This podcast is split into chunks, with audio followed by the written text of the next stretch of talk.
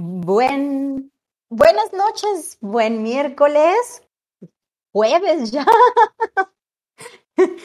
Las este, maravillas de estar en vivo y en directo una vez más.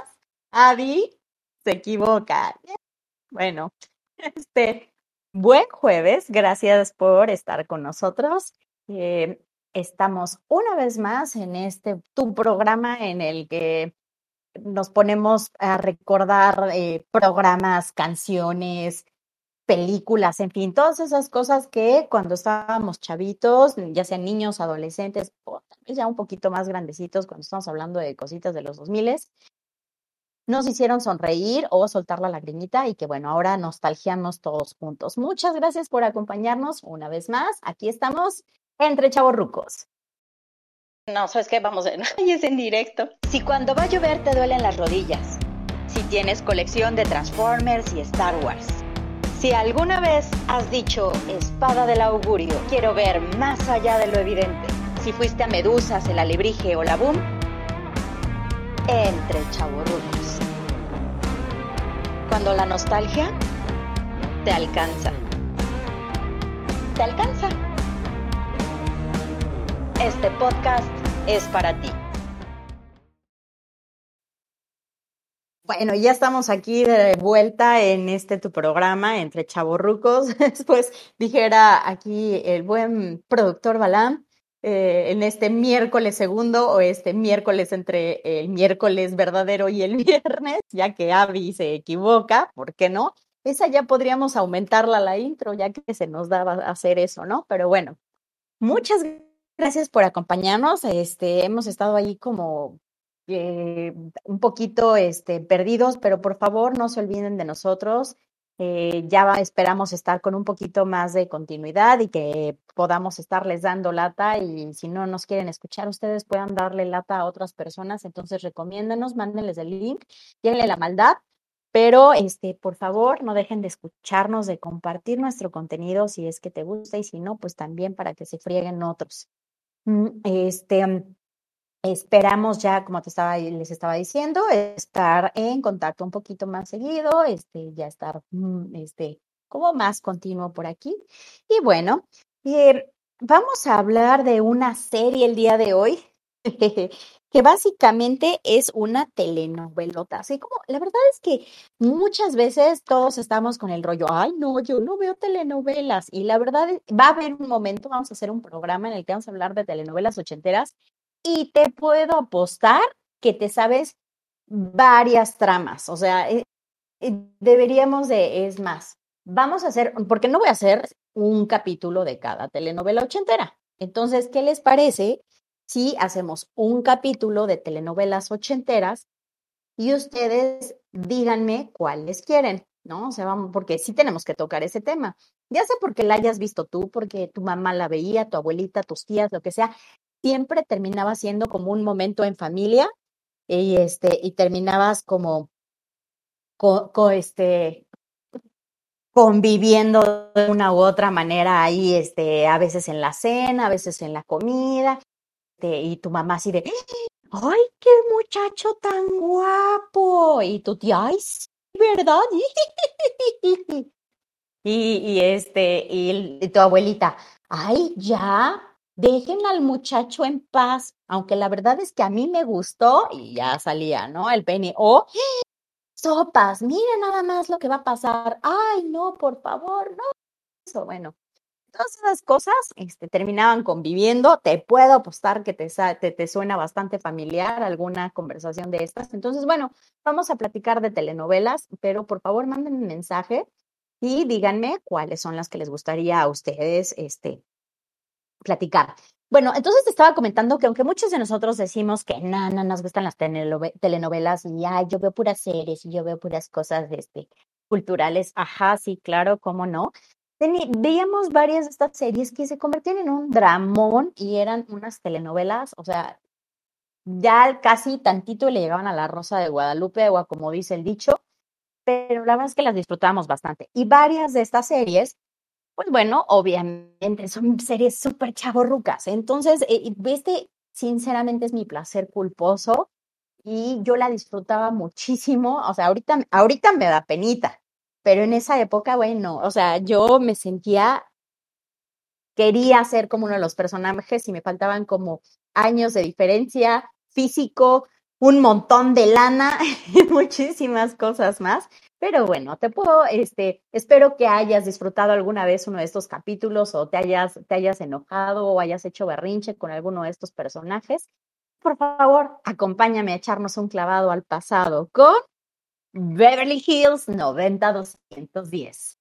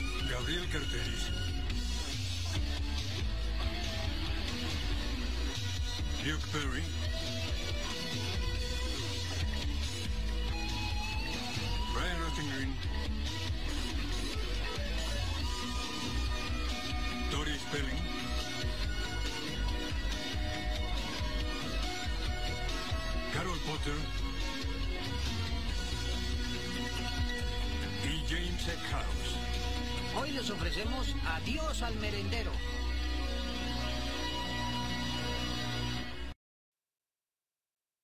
Bueno, y el 4 de octubre de 1990, por la cadena de Fox, se estrena esta serie que, como te estaba comentando, eh, tenía el formato de telenovela juvenil.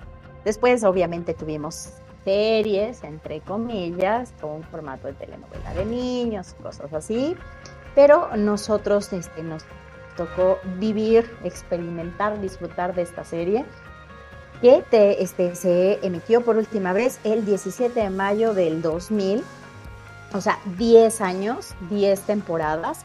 Entonces, podían no haberte gustado, podían haberte caído mal varios de los personajes. A mí había uno en específico que me caía en la punta del hígado, que era el personaje de Brenda Walsh. Este, bueno, ya vamos a hablar ahorita un poquito más de eso, ¿no? Pero bueno, ¿De qué va esta serie? Bueno, era una serie de unos jóvenes que asistían a la escuela ficticia de West Beverly Hills High School y después asistieron a la California University. Y entonces, eh, básicamente era una serie en la que estaban hablando de pues los privilegios y la, eh, la forma que de vida que tenían estos chavitos, que eran chavitos muy adinerados y pues supuestamente los pobrecitos, las carencias que vivían los que vivían en Beverly Hills pero no tenían tanto dinero como sus amigos. Yo creo que estos cuates eran este, compañeros de Samuel, de Samuel que es García, el, el, de Nuevo León, que así el pobrecito es que me hacía levantar mi papá para irme al golf. Bueno, así, estos eran los gemelos Walsh han de haber sido, hubieran sido buenos brothers de Samuel, porque los pobrecitos sufrían mucho porque no tenían tanto dinero como todos sus demás compañeros y amigos que pues vivían en esta zona sumamente privilegiada, que se la pasaban de compras, que tenían, bueno, muchísimas, eh, pues las ventajas de los, este, los chavitos de élite de Beverly Hills. Este show fue creado por Darren Stars, que por sí de pura casualidad, Darren Star, perdón, que si de pura casualidad te suena familiar, bueno, pues es porque el güey nada más, nada más, eh, escribió o nada más creó esta serie, eh, Beverly Hills 90210 o Beverly Hills 90210. Melrose Place, que de hecho es un spin-off de Beverly Hills, y Sex and the City. O sea, que Sex and the City yo creo que ha de haber sido como la culminación de su carrera del monito este. Y por Aaron Spelling, que en algún momento fue conocido como el productor de televisión más prolífico. Eh, este señor, de hecho, justamente también por eso se me ocurrió este, hacer este programa, porque está muy cerca de ser eh, el aniversario luctuoso de Aaron Spelling, que fue, este, falleció el 23 de junio de 2006 a los 83 años.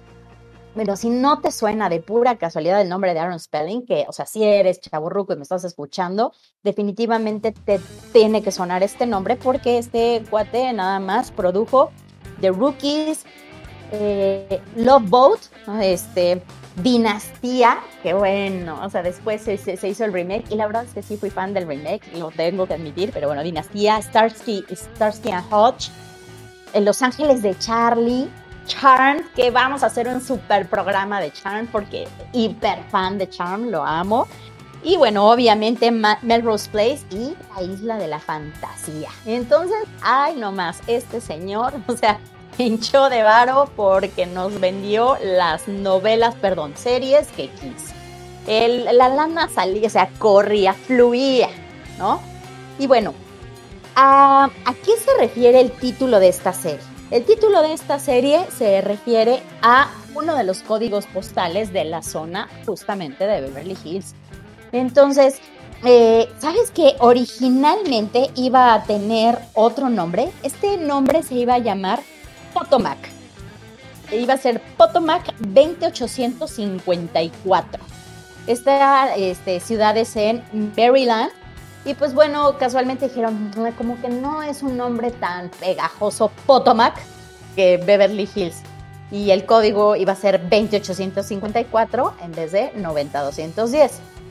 Eh, pues, no sé, o sea, en un multiverso paralelo seguramente nos hubiéramos enterado si hubiera funcionado esta serie, si se hubiera llamado de esta manera. Quién sabe, ¿no?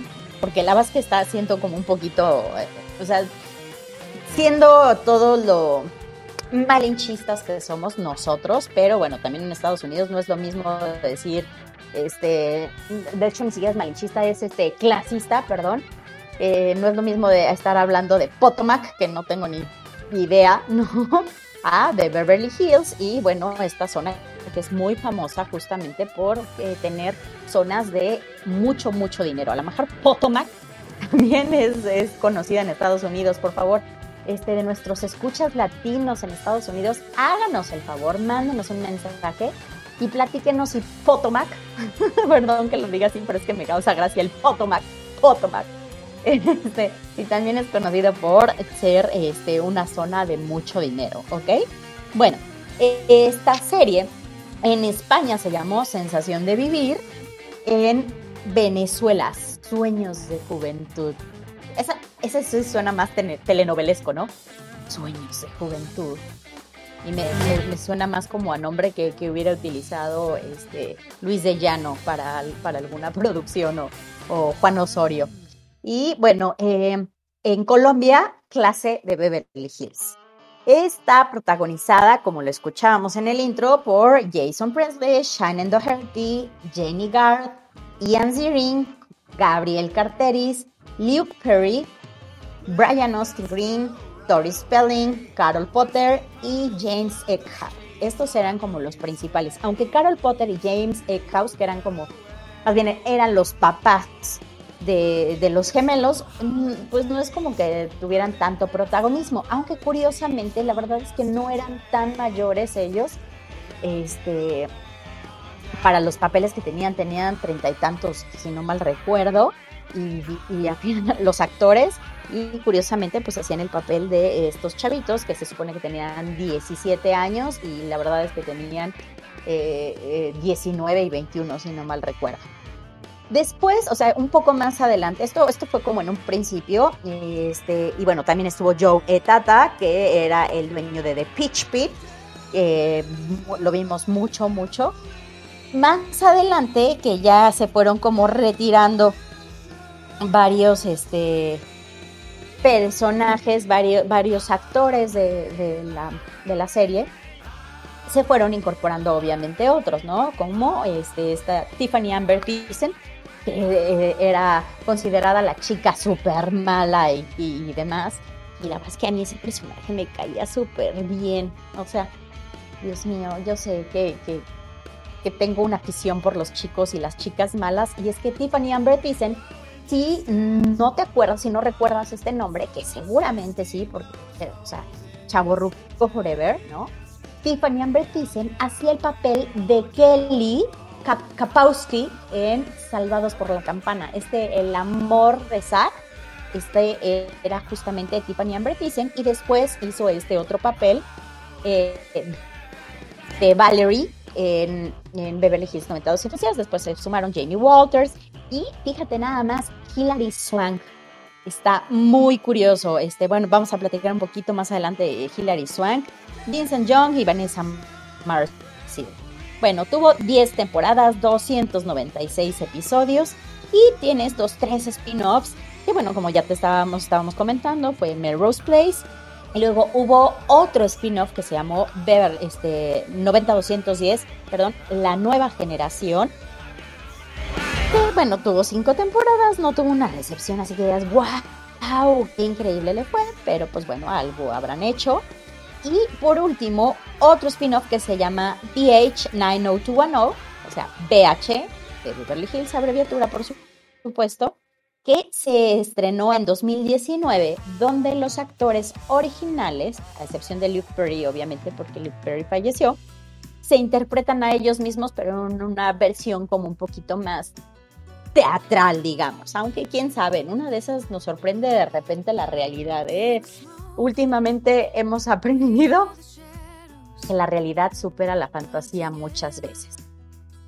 Y como te estaba comentando, en un principio esta serie trataba principalmente de Brandon y Brenda, que son estos gemelos Walsh, que vivían originalmente en Minnesota y se mudan con sus papás, Jimmy y Cindy, a vivir a Beverly Hills y pues estos pobrecitos amigos de Samuel García, que este, les iba muy mal porque su papá era un pobre asalariado y que no tenían más que para vivir en una casita chiquita según de Beverly Hills, que tenían cada uno su recámara y que tenía, bueno, o sea, la casa, yo me acuerdo que ellos se quejaban y yo decía, pero es que la casa está tan bonita, uno atascado en el cuarto, o sea, nosotros personalmente que éramos cuatro hermanas y teníamos un cuarto, yo sí, pero si estamos aquí, perdón, tres hermanas, era, o sea, éramos cuatro, y estábamos así, estamos aquí atascadas las cuatro y ellos dicen que su casa está chiquita y cada uno tiene su cuarto. No, hombre, y, nada más se, me acuerdo que en uno de, varios de los capítulos se quejaban porque los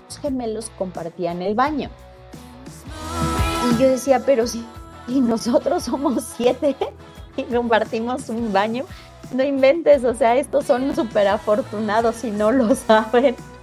bueno, porque sí, la verdad es que nosotros éramos una familia numerosa, numerosa. Bueno, entonces estos pobrecitos gemelos se mudan a Beverly Hills y originalmente se trataba de ellos, pero conforme fue avanzando la trama, poco a poco empezaron a tomar a tocar temas pues relativamente fuertes para ese momento, ¿no? En ese momento eh, había cosas que eran todavía bastante tabú, que incluso tal vez lo siguen siendo ahora, pero como que se abordan de formas diferentes. En ese momento llegaron a tocar tal vez algún algún momento el tema de alguna violación, llegaron a, tocar el tema del alcohol, del abuso de drogas, incluso este, de suicidio. Entonces estuvo bastante, o sea, ya en cierto momento eran capítulos pues rudones. Generalmente, como lo habíamos platicado, eran una telenovela, puro drama. A ver, estamos hablando de adolescentes adinerados que hacían berriches. Obviamente era pura drama, muchas veces era pura idiotez, era pura pendejada, pero había momentos en los que sí ya la trama se hacía un poco más seria y era básicamente como su moraleja, ¿no? Eh, Casualmente la serie, bueno, más bien curiosamente, la serie comenzó en octubre del 90, pero le fue muy mal en su primera temporada. La verdad es que no tuvo nada de éxito. Dicen varios de los actores que pensaban que, que iban a... Ah, bueno, muchas gracias por el dato. Potomac es un lugar en, en Maryland, en Montgomery. Órale, ok. O sea, sí parece que es así como nice, nice ese, ¿no? Pero me sigo quedando con Beverly Hills. Muchas gracias. Así que había, me estaba comentando este, mi productor que sí, sí hay, sí hay lana, Pero, pues, definitivamente, este, sí me quedo con Beverly Hills, eh, con el nombre por la serie me refiero. Bueno, entonces les estábamos este, comentando. Y a pesar de que empezó en octubre, la verdad es que le fue muy mal. Varios de los actores decían que pensaban que iban a tener que buscar de nuevo trabajo. Gabriel Carteris, que hacía el papel de Andrea Zuckerman, dijo que ella dijo, ah, así como yo pensé que iba a tener que buscar papel de mesera porque la verdad, digo, papel, trabajo de mesera porque pensé que le iba a ir súper mal a la serie. La primera temporada casi nadie los veía. Y curiosamente ellos hicieron un especial como de verano, que es cuando muchas otras series estaban este, como en pausa, digamos, que dan como este chancecito en el verano, dejan descansar, entre paréntesis, a su audiencia, porque pues están en de vacaciones, bueno, pues ellos este, hicieron un especial de verano y casualmente ahí fue cuando empezó como a pegar más la serie, ¿no? Y para el para el otoño de 1991, bueno, era un hitazo, hitazo esta serie. Entonces, incluso yo me acuerdo que en esa época, o sea, cuando se estrenó en México, que fue años después, si no mal recuerdo, en México se estrenó como en el 94. Entonces, para esa época yo ya estaba en la secundaria, en, fue 93, 94, una cosa así. Yo estaba en la secundaria y mm, salía de la secundaria y me iba caminando a casa. Y en contra, ¿por qué me iba caminando? Porque mi mamá me daba para tomar este, mi transporte público, pero Abigail se guardaba ese dinero y se compraba unas papas con un montón de Valentina. Porque afuera de la, de la, de la escuela había un lugarcito allí, un changarro de, de papas que están deliciosas, que por cierto no he encontrado un lugar donde sepan igual, o igual, no sé, eh, no sé si era la edad, de, este, la rebeldía de comprarme mis papas o qué, pero eran deliciosas. Bueno, el caso es que después de eso que me iba caminando en el puesto de revistas que me encontraba de camino a casa, vi por primera vez una revista que se llamaba Super Pop, que era una revista española, y ahí venían como entrevistas y obviamente venían en portada y, suplementos especiales justo de Beverly Hills 90210. A ver, ¿qué es esto? Y se iba a estrenar así apenas, este decía como que se iba a estrenar la siguiente semana, una cosa así en México, averigüé, porque a ver, ¿qué son estos muchachos tan guapos? ¿Qué están haciendo aquí? ¿Por qué no los estoy viendo yo? Y bueno, eh, me puse a investigar y casualmente la siguiente semana se iban a estrenar. Y entonces esas papas se vieron, eh, esa compra de papas se vio interrumpida y switcheada con comprar la revista Super Pop para poder estar viendo a los actores de Beverly Hills 90210. Entonces había unos días que compraba mis papas y había otros que me ahorraba, este, ahorraba dos o tres días de papas para comprar, poderme comprar una revista de esta, porque tenía muchas ganas, era súper fan de Beverly Hills 90210. Bueno, vamos a escuchar una cancioncita para que descansen un poquito de mi voz. Estas canciones que vamos a estar poniendo el día de hoy, obviamente son noventerísimas. Y justamente por uno de estos episodios de Beverly Hills en los que se escuchó esta canción, me hice fan de esta banda Sí. No me digan, es otro de mis placeres culposos. A ver, recuerdan que hoy estoy con mi placer culposo de Beverly Hills 90210. Voy a soltar, voy a confesarme con ustedes. Por favor, no se lo cuenten a nadie más. Era muy fan de Ace of Base. Entonces vamos a escuchar esta canción por la que originalmente eh, que la escuchamos en la serie y me dice fan de Ace of Base. No le cuenten a nadie. Vamos a escucharla y regresamos.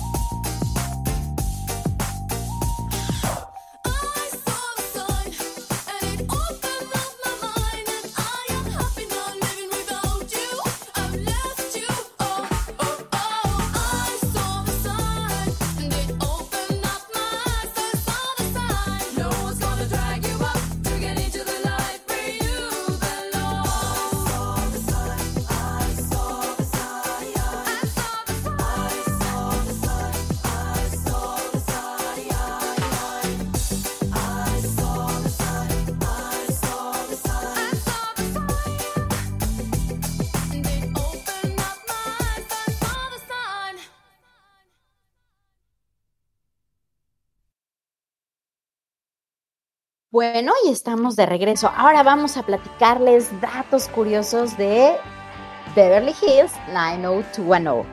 Bueno, resulta que la casa de los Walsh, esta que se supone que estaba en Beverly Hills 90210 justamente, bueno, pues no estaba en Beverly Hills. Estaba en Altadena, California.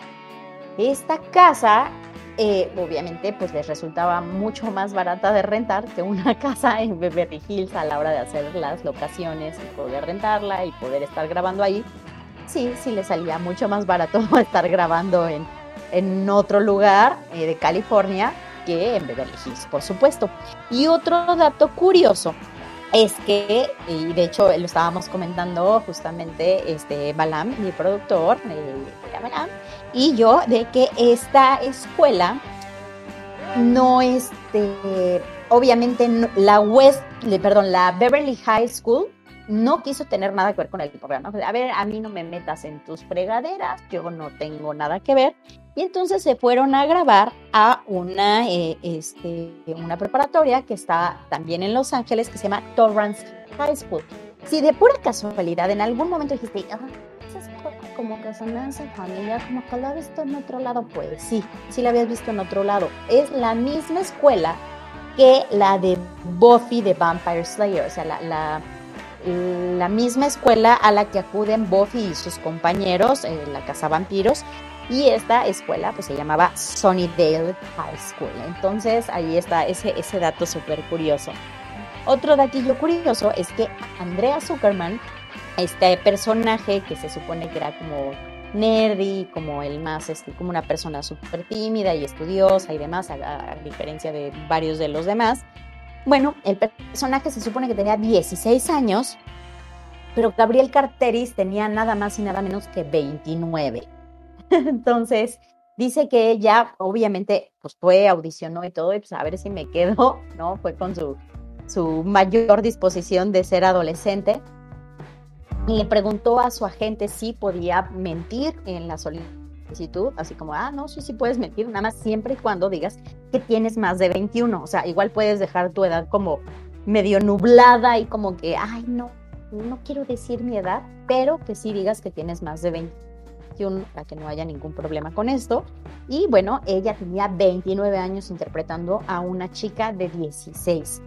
Y lo chistoso del caso es que Ian Ziering tenía 28. Ian Ziering, este que hacía el papel de Steve, de este güerito de chinos, tenía 28, entonces él también estaba como grande para, de edad para su personaje y que él se dio cuenta porque en algún momento este, empezó a salir a la luz la verdadera edad de, Gabriel Carteris y como que fue un escándalo y ya ella así como de, bueno, está bien, sí, sí tengo esta edad, y, pero pues ya iban avanzados en el programa, estaba pagando, estaba pegando como ya un poquito más su personaje y pues ya lo dejaron. Ian Ziering fue así como, bueno, ya hubo problemas ahí, yo no digo nada, me hago bien güey y, que nadie sepa mi edad. Y pues bueno, él también tenía, pues digamos, no una edad adolescente, ¿no?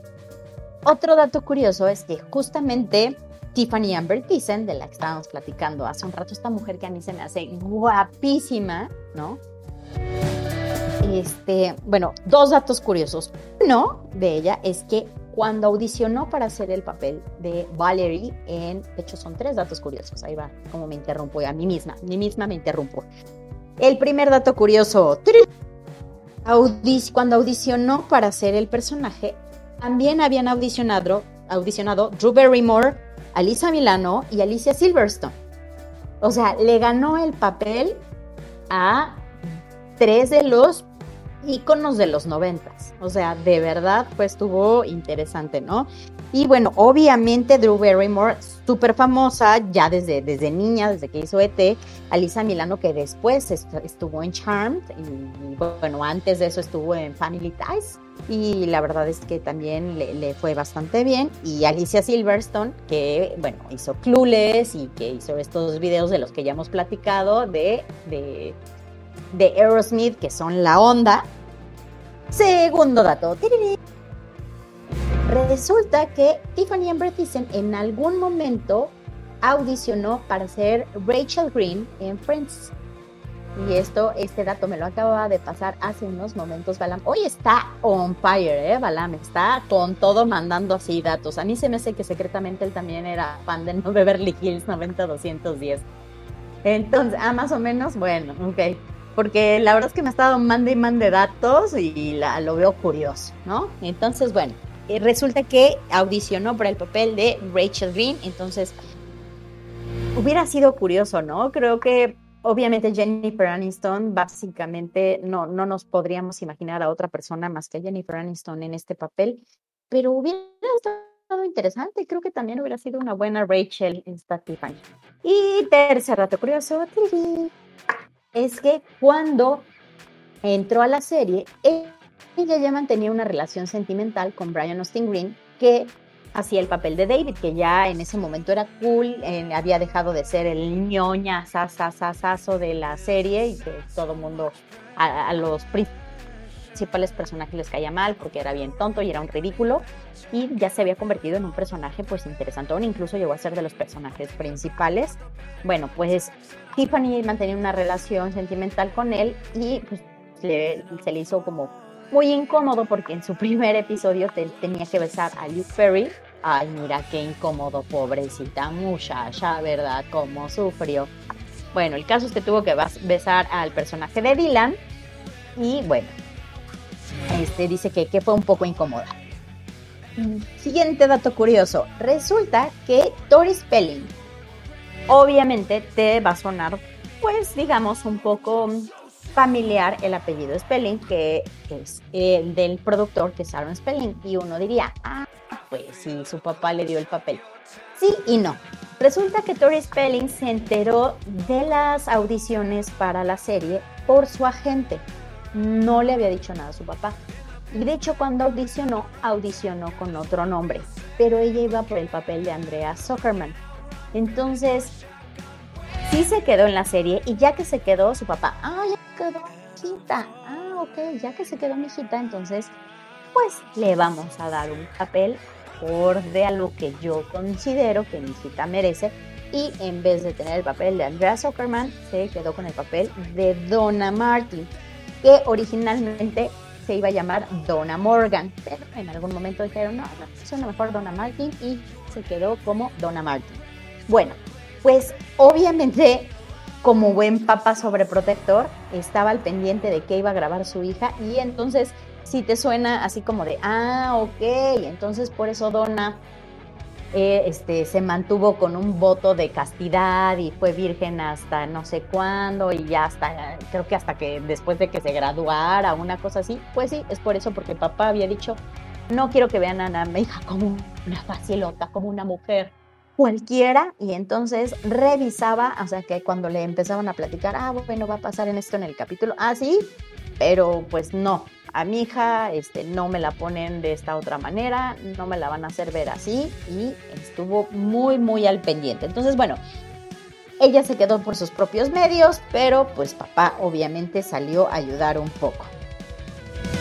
Eh, siguiente dato curioso, Hilary Swank, como comentábamos hace rato, si estás en, eh, si vives en Marte y no sabes quién es Hilary Swank, bueno, es una actriz que ha sido muy, muy reconocida y obviamente es mucho más reconocida por su papel de Brandon Tina en la película muy, muy, muy buena Boys Don't Cry, antes de todo este rollo este, mega inclusivo y antes de que esto fuera como ya mucho más aceptable dentro de nuestra sociedad. Esta película fue verdaderamente revolucionaria en su momento fue hablando justamente de una persona transexual que, este, es agredida por, por, su, por su género. Entonces, este papel llevó a Hilary Swank a el estrellato, a, así a ser como súper reconocida y a ganarse un premio Oscar. Bueno, pues antes de ser Brandon Gina y ganarse este premio, Hilary Swank entró a Beverly Hills 90210 y que iba a quedarse por dos temporadas. Pero por algún motivo, supuestamente su actuación no convencía a la producción y le dieron las gracias después de solo 16 capítulos. Entonces, ella se sintió muy frustrada, muy triste, pero nada tantito después de eso, ¡boom! Oscar. Entonces, a ver, aquí, viene la lección. Si de repente eh, tus sueños no se cumplen, si sientes que las cosas no van como tú quisieras y te sientes piensa en que a Hilary Swank la corrieron de Beverly Hills 90210 y solo un poquito después se fue hasta las estrellas de Hollywood eh, con un Oscar con este personaje. Bueno, ahora, a ver, los voy a dejar de descansar tantito de mi voz con una canción y regresamos porque les quiero comentar básicamente mi punto de vista de Beverly Hills 90210. Ya les platiqué un poquito de todos mis crushes, de, que era obviamente súper fan y de mi gusto culposo, pero ahora volvemos. Vamos a escuchar esta canción también noventerísima que me encanta y que se llama Love Fool. Volvemos.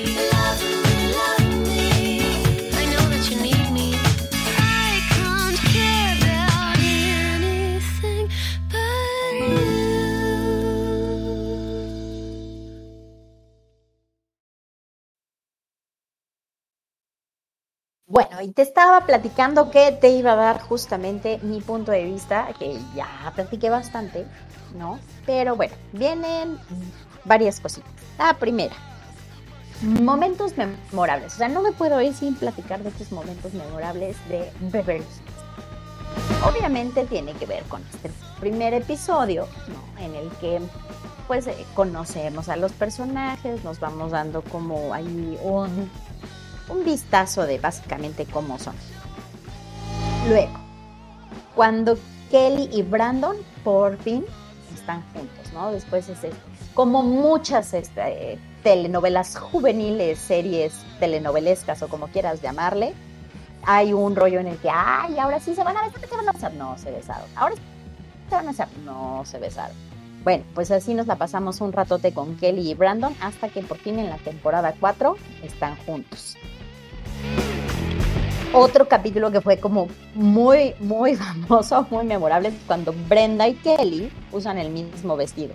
Van a una tienda y, ay, este vestido está muy bonito y luego, ay, es que nos gustó a las dos, bueno, ninguna de las dos lo va a comprar y resulta que este, terminan comprándolo las dos, las dos lo usan, Kelly iba a ser la reina de, del baile y Brenda estaba pensando perder su virginidad y para las dos era importante y ninguna de las dos se cambió y terminaron enojadas.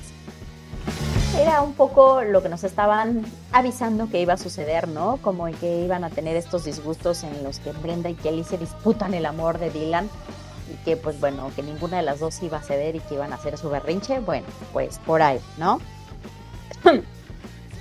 Luego hay este otro capítulo en el que Kelly está, bueno, también cuando Brenda y Dylan truenan, es así como de Brenda, es que después de que tuvimos relaciones ya nada has vuelto a ser igual y lo truena.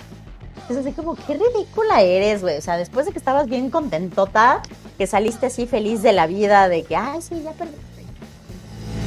Toda contenta, después, no, vuelvo a ser la misma. Porque obviamente pues, tenían que darnos una lección a los chavitos veíamos la serie y no, no está bien. O sea, por más que haya salido feliz, por más que la hayas visto contenta y sonriendo de oreja a oreja, no está bien. Bueno, pues tenían que darnos la lección y es cuando truenan y bueno, pues entonces es cuando Dylan habla con Kelly y dice, ¿qué pasó, reina chiquita? Va, ¿no? Porque es cuando este, habían tronado, Brenda se va a París, Brenda conoce un parisino, o sea, a ver, hablan de que no se siente igual después de y todo le frustra y se preocupa y se va a París y este, ah, no es un parisino, es un gringo y ella se hace pasar por parisina. O sea, vean nomás insisto, dramas infantiles. O sea, aparte, ¿quién le hubiera creído? Ni siquiera tenía el acento francés acá. Hablaba como yo queriendo hacer acento, cualquier otro acento que no me corresponda. O sea, queriendo hacer acento español o hacer acento francés. Oye, yo le estaba diciendo, obvio no. Y aún así, según este, el otro monito se le creyó. Pero bueno, ok. Y obviamente después, cuando está, o sea, este triángulo amoroso entre Dylan, Brenda y Kelly, y después el triángulo amoroso entre Brandon, Dylan y Kelly, que después de que están juntos y llega un momento en el que uno le entrega anillo de compromiso y el otro anda, le vámonos a viajar por el mundo. Ay, no, me dijo a mí misma. Este, a ver, todas aquellas que hablan de estas este, series empoderadas y me elijo a mí misma antes que a ustedes y a un hombre, bueno, esta fue de los precursores en los que Kelly dice que ni anillo de compromiso ni casarse y mucho menos irse a pasear con el mundo por, por el mundo porque ella se elegía a ella misma. Bien por ella, no estoy diciendo que esté mal, es que en ese momento no era como tan creíble por yo creo que pues la, visión que se tenía en ese momento, ¿no? Pero bueno, y a mí me parece así como el capítulo master que es en la temporada 6 cuando Dylan se casa y tú así, no, estoy enamorada de ti, espérame solo un poco más, por favor, y Dylan se casa. Y es un capítulo súper trágico porque se casa en el mismo capítulo y tantito más adelante matan a Tori. Entonces es así, toda una tragedia, como estábamos diciendo, como buena telenovela, pero sí fue un capítulo bien trágico porque a pesar de que estabas de no, Dila, por no te cases, decías, Pero changos que matan a Tori.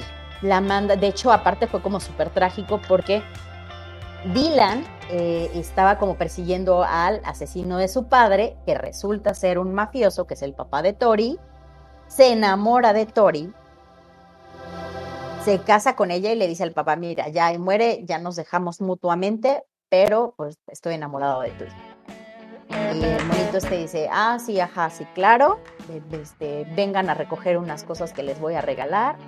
Y este, sale Tori en el coche porque eh, habían adoptado una gatita, la gatita se había salido a la lluvia, entonces Tori termina yendo a casa del papá y la interceptan y.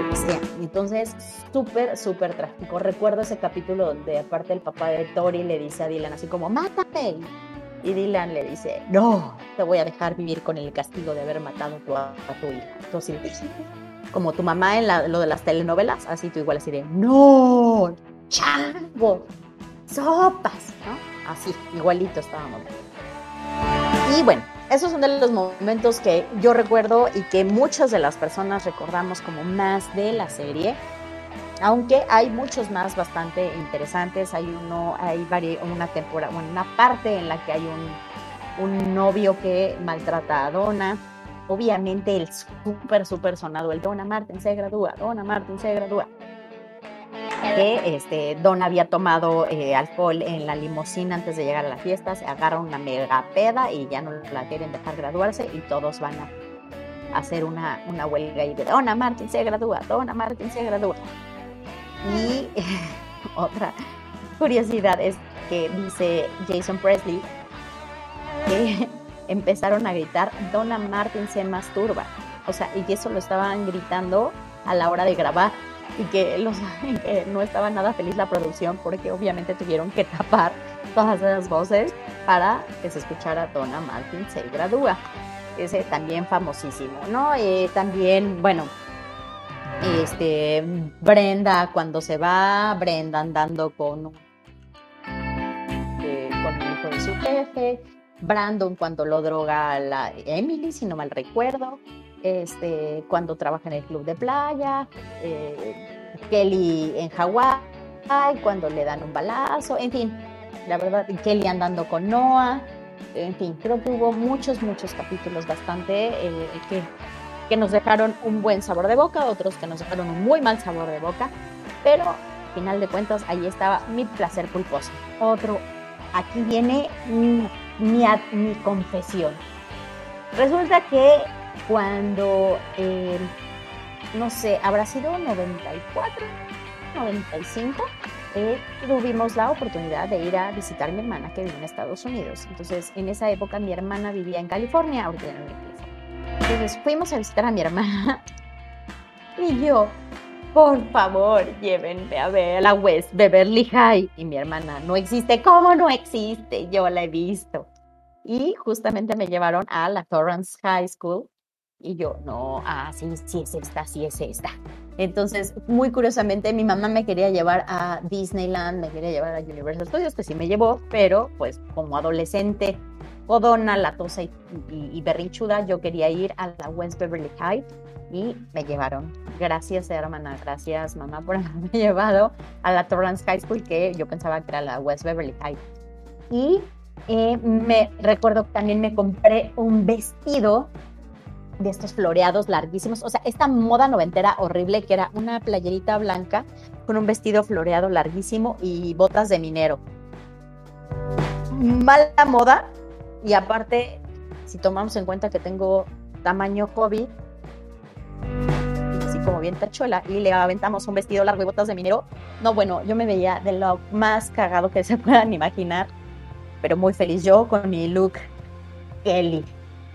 Entonces, bueno, esa era mi confesión. Como lo veía, obviamente estaba enamoradísima de todos. Bueno, no de todos, estaba enamoradísima de Brandon, pero Dylan McKay era mi hit. ¿Por qué? Porque así somos las mujeres, no todas, a ver, antes de que hagan berrinche y se enojen. Recuerden que es solo mi punto de vista. Eh, nos encanta eh, el chico malo, chico malo, chico malo. Y entonces, bueno, obviamente yo estaba enamorada de Dylan McKay. Me gustaba mucho Brandon Walsh y también me gustaba un poquitín ahí nada más eh, David Silverman. Pero sí, estaba muy, muy enamorada de Dylan McKay. Y ya después, cuando vi a Luke Perry, dije, ¿qué ya me gusta tanto como se ve. Entonces, yo creo que me gustaba el personaje. Es de estos, estos putos en los que dices, me gusta y estoy enamorada de él, pero cuando está en personaje. Cuando está ya como actor, híjole, ya no me gusta tanto. Uno de esos casos, por ejemplo, es Mortensen, que me encanta Vigo Mortensen, pero como Aragorn. O sea, estoy enamorada de Aragorn así a full. pero Viggo Mor- vi- veo a Vigo Mortensen, este, así, es como, ah, vale, chido. Entonces, bueno, obviamente, este, yo quería ser Kelly y Brenda me caía en la punta del hígado y me caía súper, súper bien Tiffany Amber Thiessen. Bueno, pues es básicamente eh, de lo que les puedo platicar de Beverly Hills 90210, Beverly Hills 90210, pa' acá, pa' Mexicalpan. Y eh, bueno, espero de verdad, a ver, eh, escríbanme por favor, no me olviden, eh, eh, me- encuentran, acuérdense, este, ah, otra vez no me presenté, qué raro. Bueno, Avi Gómez, y me encuentran en TikTok como Avi Gómez.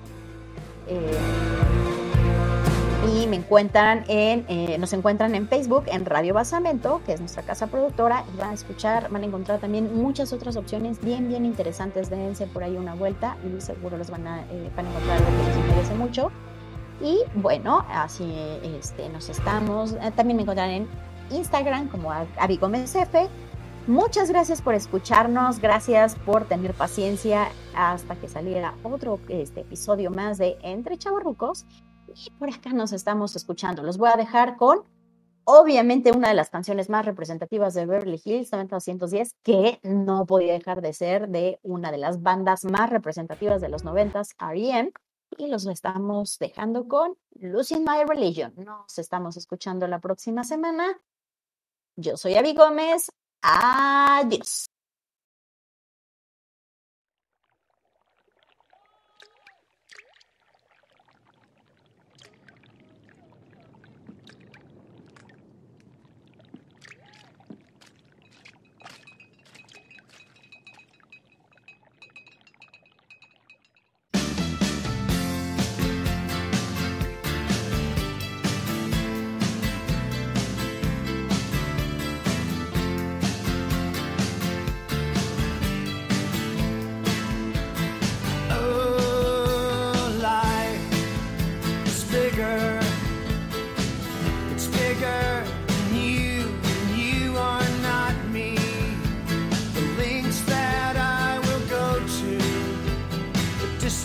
sin.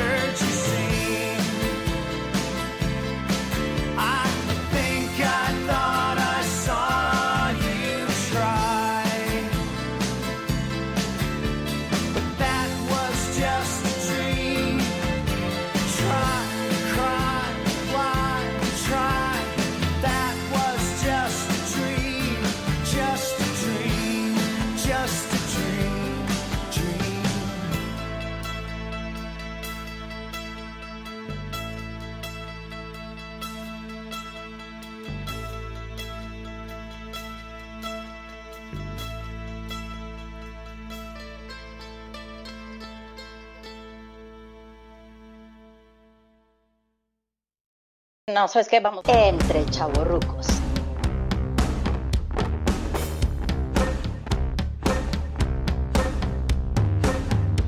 Entre chavorrucos.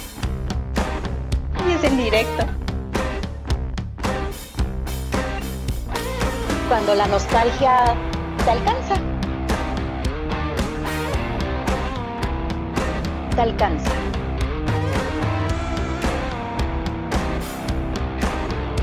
alcanza.